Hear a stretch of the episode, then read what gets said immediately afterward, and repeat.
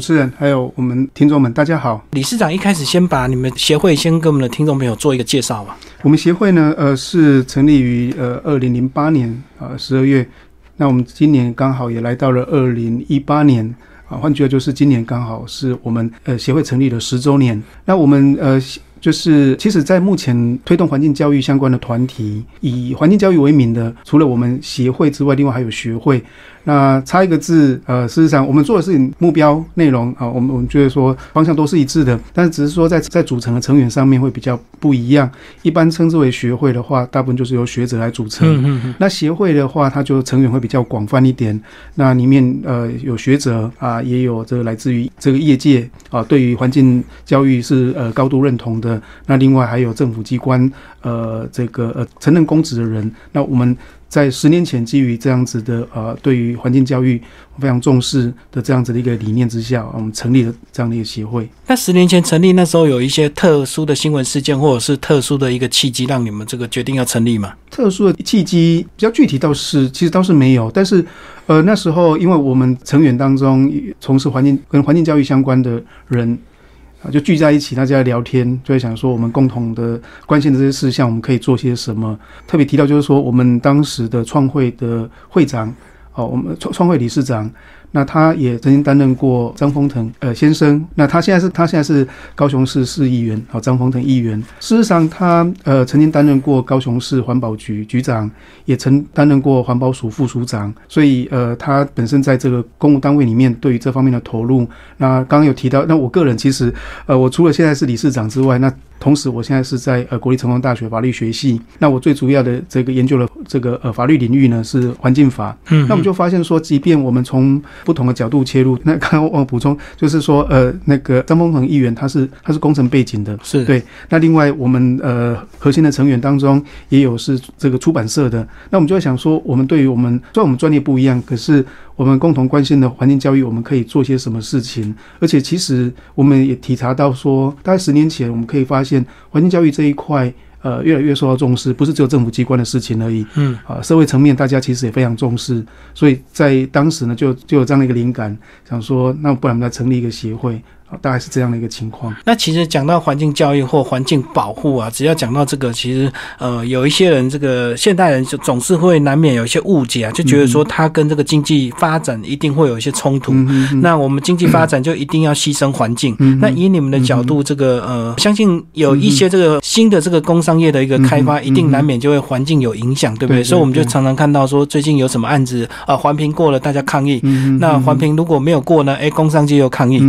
那以这样子是不是两个必然一定会有冲突？应该是我们从时间轴来看，长期跟短期，我们看起来可能就呃会有不同的一个解读。短期来看的话，确实就是我们今天不管是在制造什么样的产品，呃，我们一定会投入成本。我们想想看，我们不可能说去制造一个产品，但是我们不要投入任何的人力下去。所以当投入人力下去的时候，我们就会发现说人会疲劳嘛，对不对？那他投入了这个人力的成本，那自然而然就会。那当然，另外一方面，我们希望说这一个产品售价能够降低。嗯。那我们这时候我们就会出现一个很非常鲜明的一个例子，就是售价跟这个人力成本的对价，也就是薪水，它就是会产生一个有一点冲突了啊。嗯。因为你如果要售价低，你希望售价低才可以卖卖得好。对，那这种情况之下，你的获利可能就没有办法太高，或者是说你必须把这个，你为了提高获利，你就把工资给降低。对，那我们也可以知道一件事情，如果说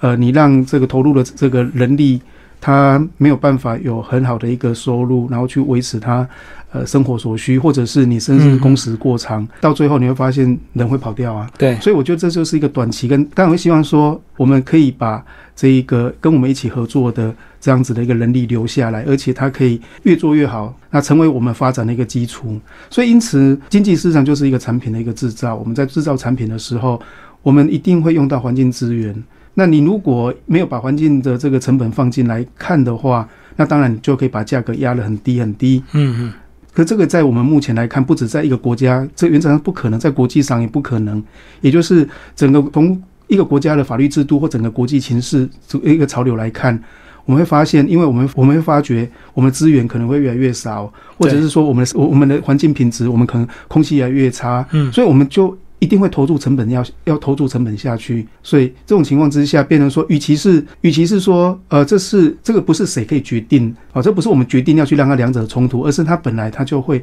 有这样的关系。那所以这种情况之下，我们要去做的是，我们如何让两件事情可以同时的都可以永续发展。在从这角度去思考的话，我们就会发现，如果你没有永续的环境条件的话，那你不可能有永续的呃这个呃经济的活动。人都生病了，你要去哪边找找工人？嗯嗯，那资源都用完了，你要去哪边找资源？没有办法，有你没有原料，你要去生产什么东西？我相信大家都会接受一件事情，就是我们需要有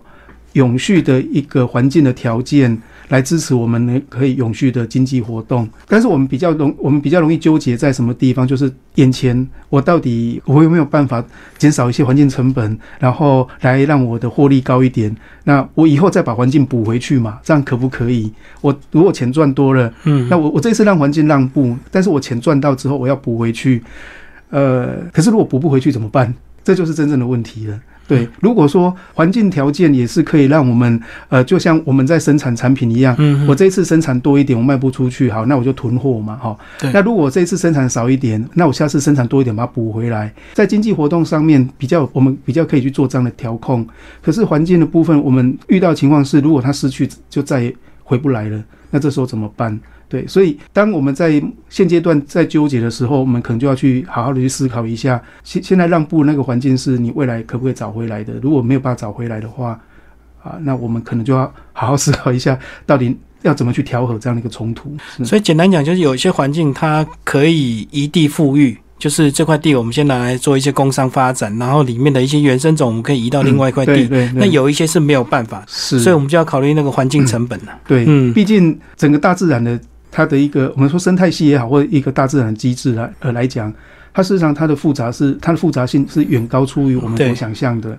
所以他们不是马戏团了。马戏团的话，马戏团就搬。对对，或者说马马戏团里面的动物，你可以去训练它左转右转，然后呃在哪边睡觉，不要在哪边睡觉。可是大自然里面的动植物，恐怕不是我们可以去 training，我们不是我们可以去训练的。所以这种情况之下，就必须要呃思考长远一点。所以这也是我们现在台湾面临的很多，因为台湾过去这个大量的依赖工商发展，造成一定的这个经济繁荣。可是当大家这个全民意识，包括我们这个全球这个呃资源越来越枯竭，或者是我们环境破坏越来越厉害的时候，大家就要去思考说，我经济发展跟一个环境怎么样取得一个共识跟平衡。那我觉得现在也是这个，因为通过媒体的一个报道，所以大家越来越有一个呃环境保护的一个意志哦。所以我相信这也是你们。这个把日本的这本书，这个走读日本，身穿里海，把它翻译带进来台湾，也是要带给我们台湾的一些醒思，好不好？是以这本书的角度来看，好像日本的关于这个环境的自然富裕，好像比我们台湾还是进步，对不对？早了很多年。是是，这应该是这样一个缩影，就是从一个国家或一个地区，它进入这个工业化，如果比较早的话。那通常它也会比较早去进入一个反省期，嗯，是进入反省期之后，他就会发现说，哎，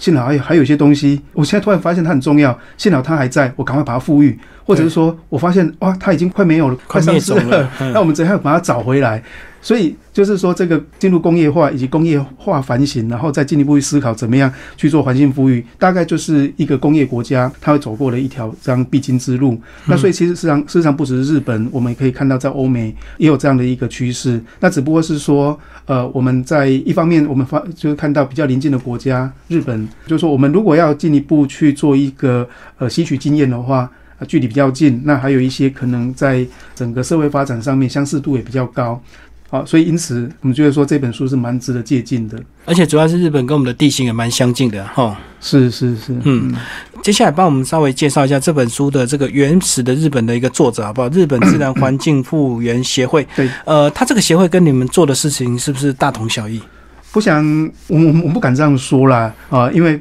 他们呃，其实在这本书。我们在这本书的前面的这个前言当中，那我们也非常高兴有这个机会。呃，我应该先说明一下，其实这个也是一个一个机缘巧合哈，就是我们协会当中，我们有这个呃协会里面的理事，那去日本呃这个参访的时候，那无意间就发现了这一本书。他这本书原文，呃，我们把书名稍微把它改一下。它原本的书名叫做《用土的方式来介绍环境复原》。好，那我们这本书我们也可以看到有很多图，用图示的方式，特别他用图示的的方式去呃让读者可以发现说复原前、复原后是怎么样的情况。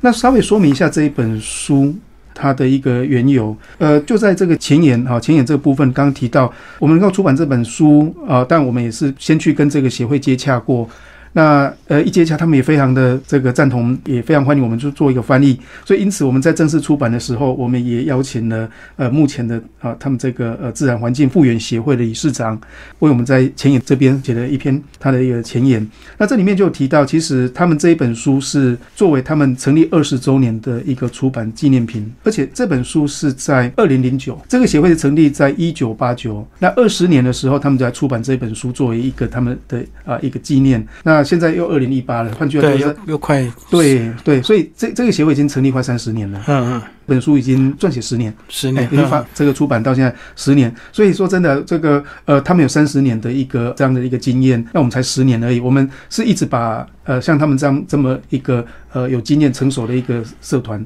当做是我们呃学习参访的一个一个目标。那同时这一本书，他们作为二十年的一个纪念，那我我们协会也在自诩说，哎，那我们我们是不是在这个十年、二十年也可以出版一些什么样的啊什么样的一个这样像类似这样的书？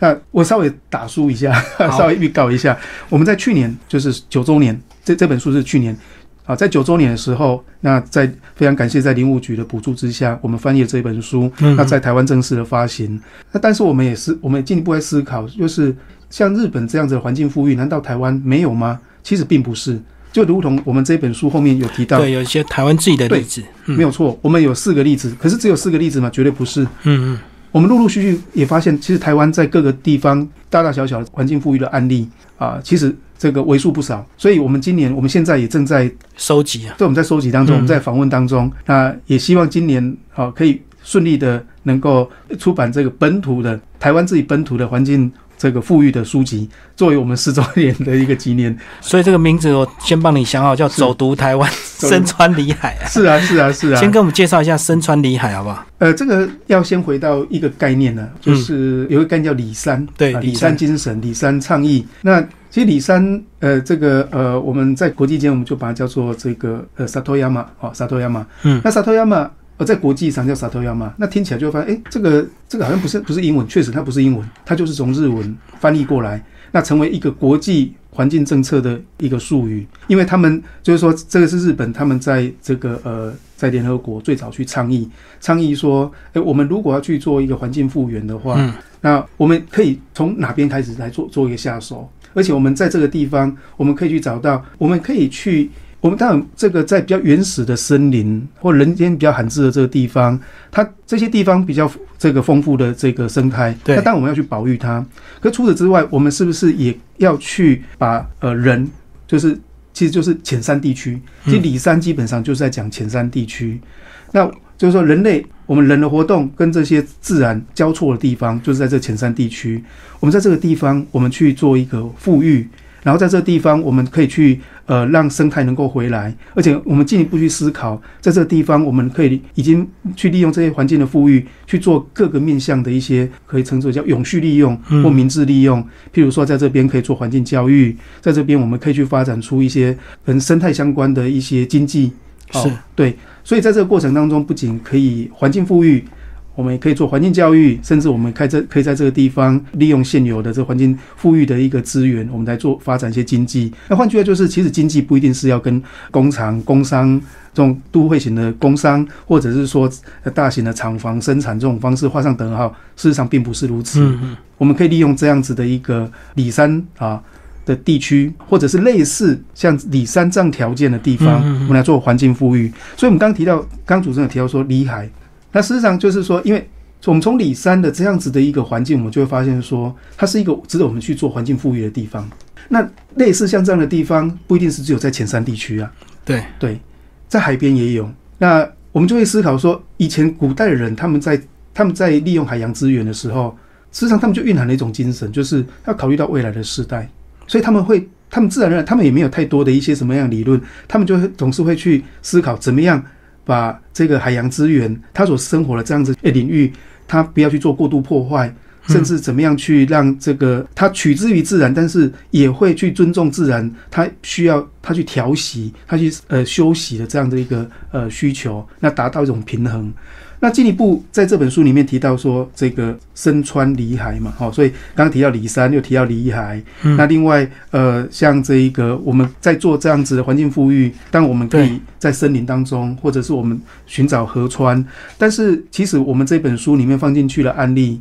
呃，还不止这些，因为碍于这个书名上面，我们没有办法把重点都放进去，所以我们可以看一下，就是在我们这本书的第二页这个地方。哦，我们就我们这边有列出来，就是自然环境再生的对象，再生的对象，我们可以区分为很多种，嗯，而不是只有里山，也不是只有森林，也不是只有河川，甚至我们再仔细看，我们可以看到有有三样东西。它甚至可以让我们生活在都会区的人也可以获得启示，就是环境富裕并不是离我们那么遥远。这边有一个叫丁山，首先要介绍叫丁山。那丁山的意思就是说，呃，特别是像台湾还有像日本这种多山地形的地方，我们确实有一些，呃，它可能不是，它可能不一定是城市，它是一定规模的一个乡镇。那它它事实上它的周围也是有一些有一些山。对，其实有山的地方，它它代表就是有一定的一个，它本来应该有丰富的生态。嗯，但是因为我们跟这样这样的一个山山丘啊毗邻而居的时候，我们可能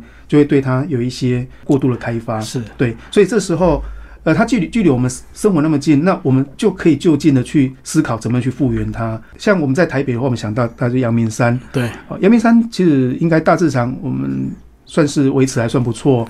啊，那比较密集的都会区，事实上离它呃也有点距离，或者是像东区这些象山啊、四寿山这些，是是没有错，没有错。那我们要我们亲近它的时候，我们也可以去思考，就是呃，它有没有呃失去了什么一些它原有的东西，我们去赋赋予它，那它就是一个最好的一个环境教育的场域。那我们可以看到很多人就会把它当做是一个休闲活动的一个地方，嗯，所以它也可以因因此进一步去发展出。啊，亲近大自然的一些一一些呃休闲产业出来，所以这样讲呢，其实它整个自然再生的环境，在这本书呢，把它区分为总共有十类的哈。是，那这个主要的是这本书它提供了这个日本很多这个环境复原的一个案例啊，这个等于也可以当做教材，总共有二十一个。那这个呃，李尚是不是就来挑一些帮我们来特别的一个介绍吧？好啊，好啊，我们可以看一下，就是我们在每一个案例前面。啊，我们在每个案例前面，我们就是会用图示的方式来引导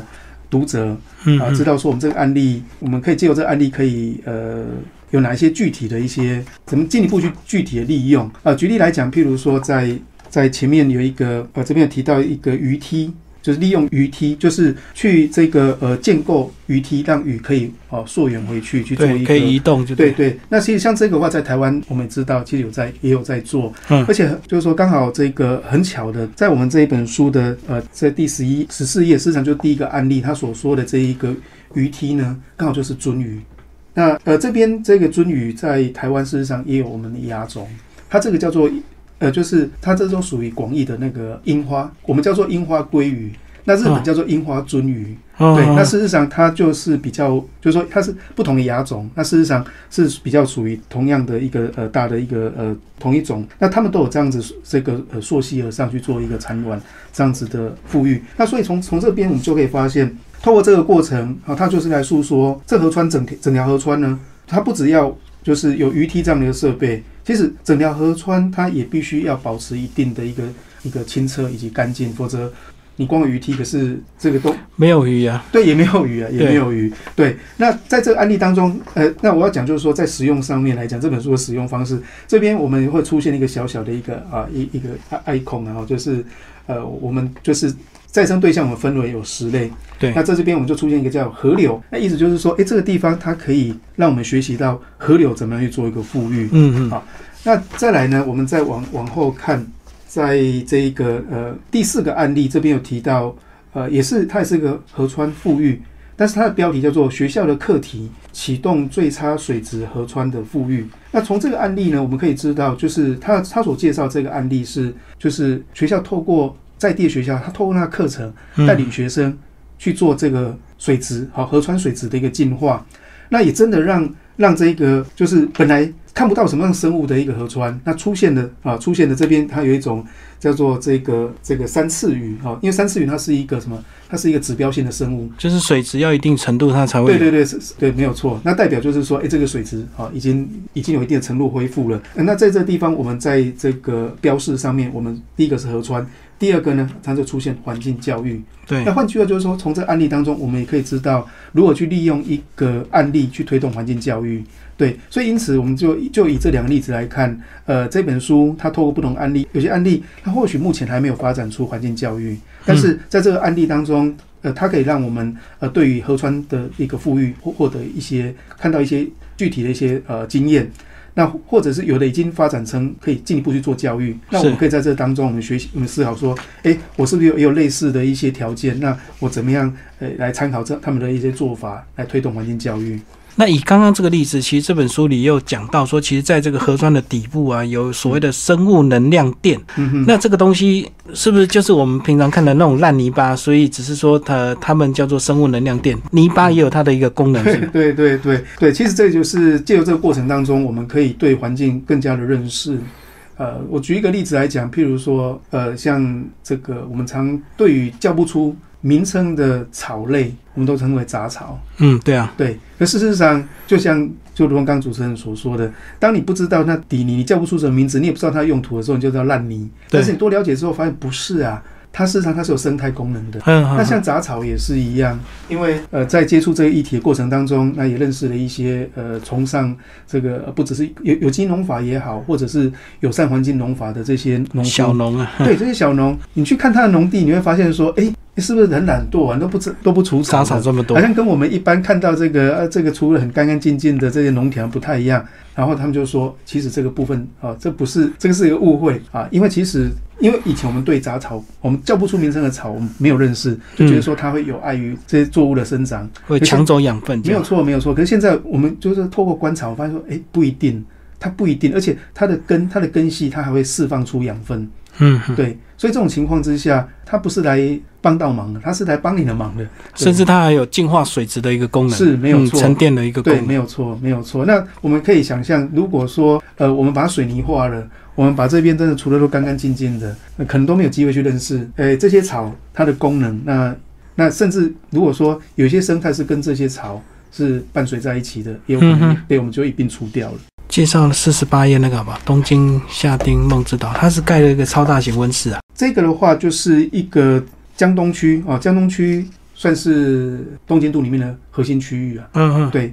那在这个地方的话，就是因为已经高度的都会了，已经高度的都会。那在这种情况之下，怎么样去尽可能的？去，但我们可能在这个地方已经没有很原始的、很原始的自然环境去富裕，但是我们怎么样透过一些人为的方式，让环境可以慢慢的、慢慢慢的回来，这是一个方式。那在这一这一个主题底下，我们可以看到啊，它的再生对象呃有丁山跟都市。对，那都市都市就是我们不要只有钢筋水泥的都市。怎么样？呃，虽然它已经都会化了，它已经非常充分的钢筋水泥了，可是我们不要放弃，还是有还是有机会去慢慢的让它能够回来。像在这个案例里面，他提到的，他们用一个很大的一个一个温室，很大型叫做梦之岛温室，然后。在这个地方啊，来做一些呃一些植物的一些栽种。那这个对于都市对都市的一个生活环境，它事实上它可以有一些温度的调节。对对，那甚至就是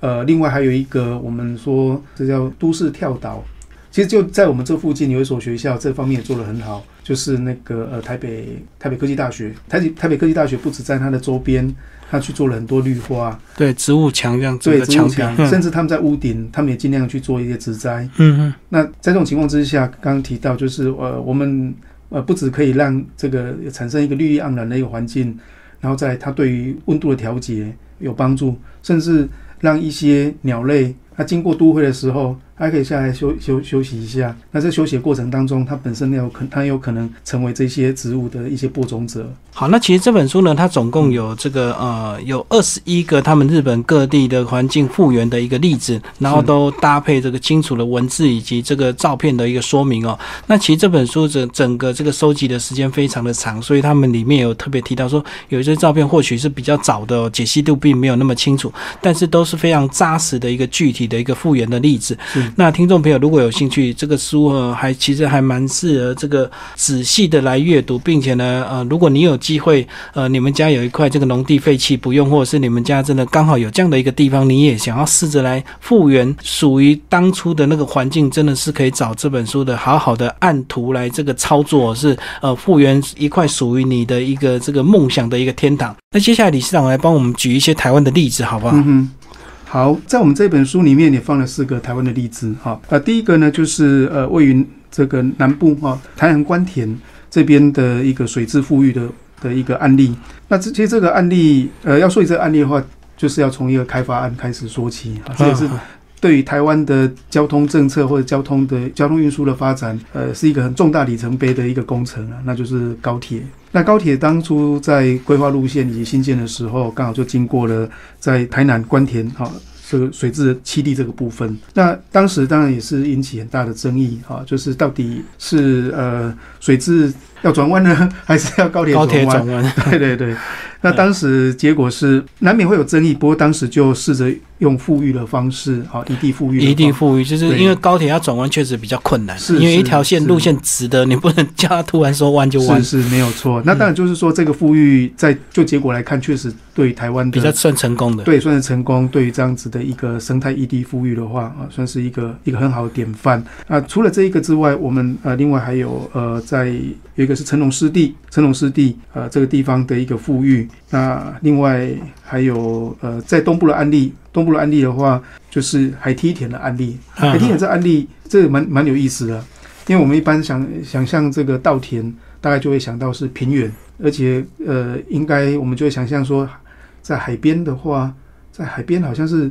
就跟稻田没有什么关系的。嗯嗯。但是这个案例呢，啊，它刚好就是就是在这一个花东啊，花东海岸。就在华海岸，那这边有一一整批的海梯田。那其实这个也同时也可以让我发现一件事情，说，哎，这海梯田是以前这边没有海梯田，事实上，啊，那不是。嗯，对，这边其实本来就有海梯田，而且我们就会进一步发现说，哎，那是谁在耕种？那进一步我们就会发现说，其实在这边早期原住民他们的一个生活方式，他们的一个这个最主要就是透过在这个海岸地带这边啊来做一个呃耕种，所以。在这个这个案例特别有意思，就是它可能会呃跟我们想象的一般人的这个稻田所在的位置，哎，好像不太一样。这第一个，那第二个就是我们也可以发现，在这个富裕的过程，同时也是让这个原住民族在这个地方曾经在这边耕作，原住民族，嗯，他们可能因为人口流失，然后这样的耕作技术慢慢失传，或者是呃大家越来越不熟练，那借由这样的一个富裕的方式，那又把。以往啊，这个差点可能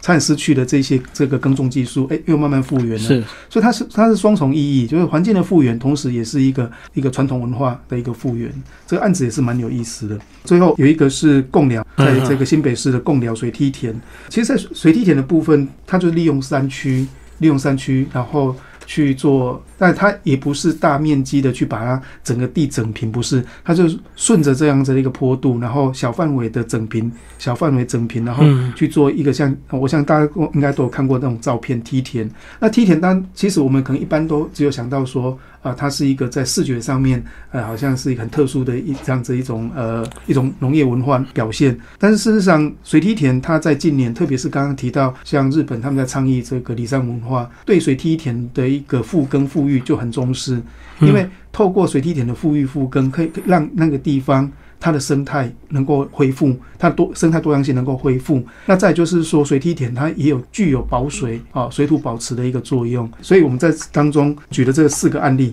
但其实在台湾目前这个不是只有这四个案例，对，非常的多。对，那我可以进步再稍微用一个呃横切面的方式来看这四个案例。其实从这四个案例我们可以看到，呃，其实我们一般也许有人就会，呃，我们房间好像有这样一句话说：好山好水。那下一句是什么？好无聊，好无聊，对不对？对啊。其实，在目前我们可以看到，已经有不同的趋势了，不同的一个发展。好山好水好生活，天天看好山好水不会饱。那为什么好生活呢？好山好水，那我们就可以来利用好山好水来发展好的产业，好的农特产业。这样子就啊，有这样的就可以发展好生活。那我们在这四个案例，我们就可以看到，譬如说第一个案例提到水质富裕区，那水质水质富裕区这个地方刚好它同时也是呃在这地方它有这个很有名的这个菱角，对啊菱角的产业。那另外在这一个第二个案例的部分啊，我们可以看到呃陈龙湿地这个地方，它是利用这边的湿地的环境来做环境教育。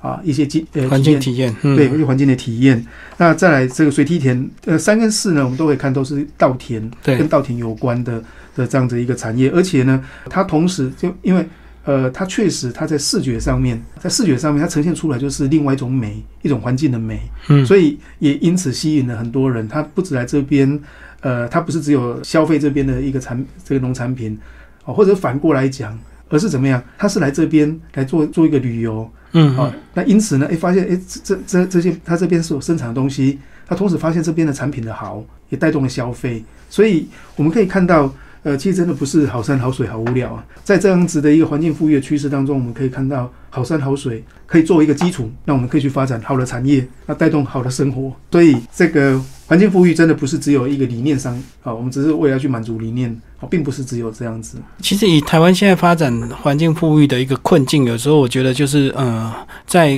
官方的决策面呢，有时候是如果从上面就有问题的话，当然就会导致下面一连串的抗争，或者是说这个呃居民的一个反弹哦。可是有时候回头来讲，就是说好像有时候以官方的立场，他直接发展经济或盖工厂是速成的，马上看得到成效。一个工厂盖好，可能就多了几千个就业机会。可是以环境富裕来讲，我可能要富裕十年、二十年才会看到。虫鸣鸟叫，甚至于慢慢回来，是需要很漫长的时间。是，可是有时候，我觉得有时候这个台湾面临的问题就是官员的任期的问题。他要很短期看到这个成效。那如果他做一些很长期效果的东西，可能他下一届他就不会连任了，因为这个税收不好啊，这个呃附近乡野的人大家没有工作这样子。所以怎么样？其实要从上面开始，大家整个来调整心态。官员怎么样来很坦诚的去面对说环境。发展才是真的是真正的永续。其实这就要看我们把环境复原、环环境富裕，或乃至于说环境保护这件事情，我们要从哪个角度去看？如果说它只是我们把它看待，它只是一个政治人物，他的他的一个政策，他的一个政见，他如果仅止于这样子的一个意义的话，那当然就是一个很现实的问题，它有任期的问题，它有选票的问题。对。但是如果说它是一个什么？它是一个社会价值的问题的话，嗯。社会价值的问题的话，那这时候它就不会只是一一个呃政府官员，他由上而下，或者说民意代表由上而下，他怎么样去呃告诉你说怎么样做比较好？而相对来讲是你要告诉他怎么样做比较好。也就是说，当他成为是一个社会的价值的情况之下，你觉得，假如我们社会就是说，当我们对于在环境富裕、环境保护并不是完全没有立场，那于是我们自然而然就会让这个。呃，决策者他会知道说这件事情，这件事情在社会上面是是被关心的，是被关注的，甚至他这个决策是跟民意背离的，因为大家的价值是不要这个东西的。对，所以其实我个人倒是会觉得说，与其我们去去担心这个任期的事情，或者是说证件的事情，因为我们任期不可能。不可能去改变嘛？对不对？它一个民主生态就是这样，一个民主政治就是这样。那那个部分是我们担心，也可能无济于事的的事情。我们也不要去期待说有一个人呢，有一个政治人物，他就是他只想他只想干一任，然后他去实现这件事情。其实与与其啊，与其期待英雄的出现，还不如期待有更多意识的公民，有有有呃社会参与的公民，有有公民意识的的公民出现。因为毕竟。这个人，第一个，我们常常讲说，什么选民有什么样的，对对，有什么政治人物，对，政治人物。那在你那么在意的事情，他也不可能不在意。所以相对来讲，就是如果呃，就是在这地方，呃，人人民他是对于经济发展的想象是比较只看眼前，比较短视经历。其实真的，我们就不要再太去责怪说为什么我们的政策是这样。对，因为其实政策真的是它就是一个。啊，我们说一个社会价值的一个倒影呢。就是政策还是会跟着民意走，这个社会舆论都嗯。呃翻转的时候，其实他政治人物自然就会改变政策，是没有错。他也不敢就硬要这样对做。对对对，所以这个我们可以发现，就是呃，一个社会教育，在环境教育，它透过学校教育、社会教育，然后或者是说呃，其实，在产业啊，在产业当中，我们可以看到有一些宁可赚少一点嗯，啊，但是他希望他可以帮环境好一点。好一点。嗯这些产业，其实我们也不是只我们我们当然给予掌声掌声，但是我们不能只有给掌声呐、我们真的要去支持他们。对，其实像有就是像屏东的那个呃万丹红豆一样，这个老鹰红豆了，这个对过去因为大量使用这个农药，造成老鹰中毒。对那现在慢慢大家就会友善农法这样子，啊啊嗯，就分一点给老鹰吃也不会怎么样。对对对对，那当然你一定会发现一件事情，呃，好像会贵一点点。对对，一定成本一定会，一定会。但是，但是这就是代表说，你也因此对于我们的环境做了一一定的一定的贡献。那之前不是啊，之前的话就变成说，因为你为什么比较便宜？因为你是一起掠夺环境的帮凶啊，所以因此比较便宜啊。因为我们掠夺环境的成本，然后所以我们东西就便宜。是是，嗯嗯，好，最后理事长还有一点时间跟我们谈一下你这个台湾环境教育协会，你们最近在努力的一些目标，好不好？以及未来一些比较具体的一些要推动的事情。我们在环境教育方面啊，我们可以看到，就是说到环境保护，大家就会想到说，呃，怎么样去为好的生态、好的环境共尽一一份心力。啊，那我我们这个环境教育的话，我们会比较重视的，就是透过一个在社会当中去就扮演一些角色，譬如说是呃像出版像这样的书籍，嗯，是，那或者是说，呃，我们来办一些呃一些活动啊，譬如说像，而而且就是说，我们是走到社会里面去啊。所以当初，这就是当初为什么我们会成立协会啊？我们不是只有仅，我自己也是学者嘛，但是我会觉得说，我们只有跟学界对话，我们只有在学校里面跟学生对话是不足够的。所以我们透过成立协会的方式，我们来跟社会对话。那所以我们也会陆陆续续啊，我们都会这个不定期的就会办一些啊跟环境教育、环境保护相关的一些活动，然后是开放给各个阶层的人来参加。另外就是刚刚有提到，目前也在正在采访当中，采访一些我们台湾的一些呃环境己的对，环境富裕的一些案例。嗯嗯，而且特别是怎么样？特别是跟农耕、跟一些传统农耕、传统的友善友善农耕这方面，我们现现在正在做一些采访。对，因为我们可以发现一件事情，就是我我们尽量的让我们尝试要让环境保护能够生活化。你让环境保护能够是生活化的话，那也代表每个人都有机会共尽一份心力。那特别是在像这样子的一个呃农业进一步就变成食物了嘛，对那我们每个人都要吃饭，所以你认识你怎么认识你的食物，你怎么认识你的食物的来源，然后这些食物跟环境是什么样的关系？所以这个这样子的一个呃，从这样一路去思考，那我们就会发现说，哎，其实我们每一个人消费行为都是对于环境会产生一定作用的。对，那这个是我们在今年我们持续在针对呃这样子的环境富裕，那还有呃这些本土的一些呃友善的传统农耕文化。我们在做一些取材，做一些呃采访啊，就是希望在这方面可以尽一些努力。好，今天非常谢谢这个呃台湾环境教育协会的理事长王一正王理事长，好，谢谢。谢谢主持人，谢谢。